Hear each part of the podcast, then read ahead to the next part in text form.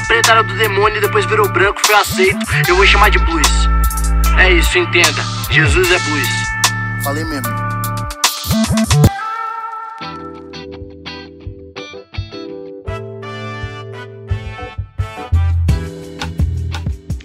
A paz do Senhor. Vasos de guerra na mão do oleiro de Jeová. Como é que vocês estão? É, Pastor João Paulo chegando aí para mais um podcast, mais um, um episódio dessa série maravilhosa chamada Jesus, o Negro Nazareno.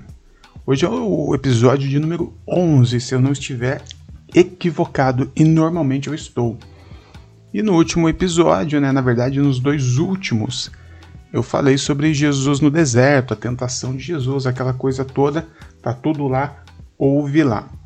E hoje a gente dá o próximo passo da caminhada de Jesus. Jesus volta do deserto e aí ele começa a sua caminhada, ele já encontra alguns amigos, ele começa a juntar os seus amigos, os seus companheiros é, de jornada. Ele se encontra a primeira vez com Pedro, ele se encontra com Felipe e Natanael, enfim. Mas eu quero chamar a atenção, a sua atenção, para Jesus numa festa de casamento. Exatamente.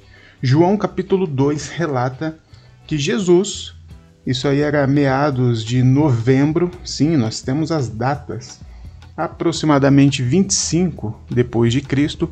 Não estranhe, o calendário ele é errado mesmo. Então nós estamos aqui no ano 25, meados de novembro. Jesus, o negro nazareno, ele não está no monte, ele não está no templo, ele não está orando, ele não está em campanha, ele não está em jejum, ele está numa festa de casamento. E veja bem, não são festas de casamento de evangélico não, tá? Que o pessoal fica às quatro horas comendo e ouvindo a playlist Gospel 2015. Não é isso. Festas, as festas de casamento judaica daquela época era quase que uma rave. Eram cinco dias de festa. Bebida, dança, música alta, aquela coisa toda. O pessoal bebia, ficava bêbado e, e dormia, voltava para a festa. Coisa maluca. E Jesus estava lá. Jesus estava lá porque Jesus era um cara relacional. Jesus era um cara do povo. Jesus era o filho do Zé e da Maria. Jesus estava acostumado com isso. E Jesus estava curtindo a festa, provavelmente festa de casamento de algum conhecido, de algum primo, não sei, mas Jesus estava lá na festa. Mas tivemos um problema nessa festa. Bem no meio da festa, uma festa que é para durar dias e dias, chega a informação para Jesus que tinha acabado o vinho. Acabou o vinho. E eu conjecturo aqui pensando que Jesus ficou sabendo que acabou o vinho porque ele estava pedindo vinho. Sim, Jesus bebia vinho. E não era pouco, não. Mais para frente a gente vai ver que Jesus era conhecido como comilão e beberrão. Sim, está na Bíblia, está na biografia dele. Jesus era chamado de beberrão. E não é beberrão de Coca-Cola e de suco, não, tá? Beberrão no sentido de cachaceiro. Jesus era chamado de cachaceiro. Ele gostava de um bom vinho, ele bebia mesmo, ele curtia a festa. E no meio da festa, Jesus falou: traz outra para nós. E o garçom falou: rapaz, acabou o vinho. Jesus deve ter ficado puto. Como assim acabou o vinho no meio da festa? Tem aquela situação: a mãe de Jesus chega, ó, acabou o vinho, e aquela coisa toda. E aí Jesus vai realizar o que nós conhecemos aqui como o seu primeiro milagre pelo menos o primeiro que nós temos é, informações, o primeiro que nós temos relatado em sua biografia. Diz o texto que Jesus não suportou a ideia de ficar sem vinho, lógico, essa parte eu estou conjecturando, e Jesus fala para os caras, os garçons e tal, encher as talhas que estavam ali no ambiente de água. E aí Jesus, sei lá o que, que ele faz, se ele faz uma oração, se ele estica a mão, se ele faz um sinslabinho, eu não sei mas fato é que de repente aquela água se transforma em vinho. E não é qualquer vinho, não.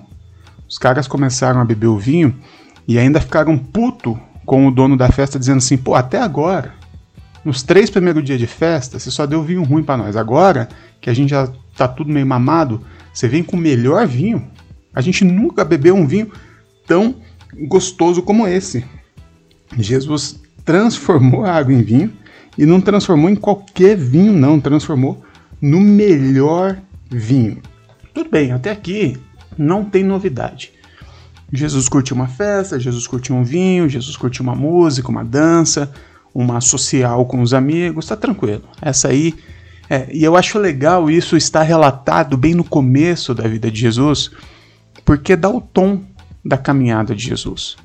O primeiro milagre de Jesus é no meio da festa. Aqui já, já, já dá o tom de que Jesus não é aquele chatão. Jesus não é aquele cara que não se envolve com as pessoas, que não, não, não, não curte os prazeres que a vida proporciona. Jesus não é esse cara. Esse cara aí é um chatão religioso, mas não é Jesus. Agora, Jesus ele é tão contra a religião que o que Jesus faz aqui no casamento, provavelmente você não percebeu isso lendo, eu quero chamar sua atenção, é um tapa na cara da religião da época. Eu acho que você não percebeu isso. Então, o que Jesus fez? Ele só, como assim? Ele só transformou água em vinho. Onde é que está? Onde é que tá aí a, a, a, a, o tapa na cara? Lá no versículo 7 do capítulo 2 de João, diz que Jesus mandou encher os potes com água. Aqui na, na NVI tá potes, né? E aí algumas outras algumas outras traduções vão trazer outros nomes, talhas, enfim. Deixa eu te explicar o que, que era isso. Todo o ambiente, né? Todo o ambiente fechado, é, a casa, salões de festa, enfim, tinha esses potes bem na entrada, bem na entrada, que era os potes da purificação.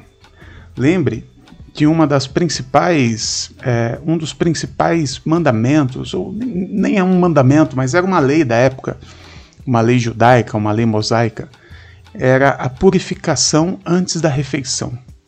Os religiosos tinham a mesa, né? O judeu tinham e tem a mesa como um lugar sagrado, como um lugar sagrado. E é por isso que eles criticam tanto Jesus de se, de se assentar à mesa com prostituta, com ladrão, enfim. E para eles chegarem até a mesa, eles precisavam fazer o ato da purificação, que é aquela, aquela lavagem de mãos, né? Coisa que a gente está fazendo muito agora na época de coronavírus. Os caras faziam muito lá, lavava a mão, lavava até os cotovelos e tinha toda aquela tradição. E o judeu, ele só podia adentrar o recinto, ele só podia chegar à mesa, ele só podia participar da mesa depois desse ato da purificação. Então esse ambiente, essas talhas, era um lugar sagrado. Sabe é, o que me vem à cabeça é aquele recipiente com água que fica na entrada das igrejas católicas, que é um lugar sagrado. Aquela água é uma água sagrada, aquilo ali é um, é um objeto sagrado para a religião católica. Essas talhas era a mesma coisa, um objeto sagrado, uma água sagrada, tudo sagrado para o religioso. E Jesus usa aquilo para transformar aquela água sagrada em vinho. Jesus ele está praticamente é, é, é nossa, ele está quebrando as tradições. Jesus ele está profanando o sagrado. Jesus está usando a água da purificação para transformar em cachaça para continuar a festa. E o que Jesus está dizendo entre linhas ali é o seguinte: olha só, aqui não entra religioso. Porque veja bem, o religioso não poderia entrar naquele recinto sem lavar as mãos. E as festas eram festas de dias, né? Então eles entravam, saíam, entravam, saíam. O, religioso que saiu, ele não podia entrar mais porque já não tinha mais a água, as talhas da purificação, ele ia ficar do lado de fora. Ele mesmo não aceitaria entrar naquele lugar porque aquele lugar estava profanado, porque Jesus profanou. Jesus, o filho do José o pedreiro, profanou o nosso sagrado e a gente não pode entrar nesse lugar. O que Jesus está dizendo aqui é Onde tem festa, onde tem alegria, onde tem pessoas curtindo a vida, onde tem amigos, ali não pode ter religiosidade, porque a religiosidade estraga tudo isso. Ou Jesus também está dizendo: onde tem o religioso, não tem festa. Onde tem o religioso, não tem alegria.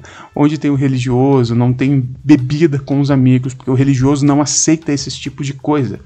Então, a gente já, já elimina o religioso, a gente já profana o sagrado para o pessoal entender como que é a nossa caminhada aqui. Jesus é demais, né? Ele já começa a sua caminhada, o seu primeiro milagre, ele já mete a mão na cara da religião e ele já mostra que para ele não há objeto sagrado. Perceba que para Jesus ali o que foi mais sagrado foi a festa. O que foi mais sagrado foi continuar a alegria com os amigos. A festa, a comunhão, a alegria é muito mais sagrado que uma porcaria de um objeto para Jesus. Jesus ele não está nem aí para esses objetos sacros da religião é quando ele está na presença dos seus amigos, quando ele está na presença da mesa, quando ele está na mesa da comunhão.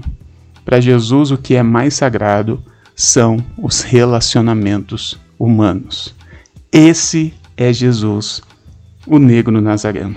E eu vou ficando por aqui, tá bom? Esse aí foi mais um episódio. Eu sou o pastor João Paulo Berlofa. Me segue lá nas redes sociais. É, João Paulo, pastor JP Berlofa no Instagram, também tem o Inadequados, a Igreja da Garagem, o Coletivo Inadequados, enfim, segue todo mundo lá, que a gente está sempre compartilhando coisa boa nas redes sociais. Valeu, beijo no coraçãozinho peludo de cada um aí. Tchau, tchau.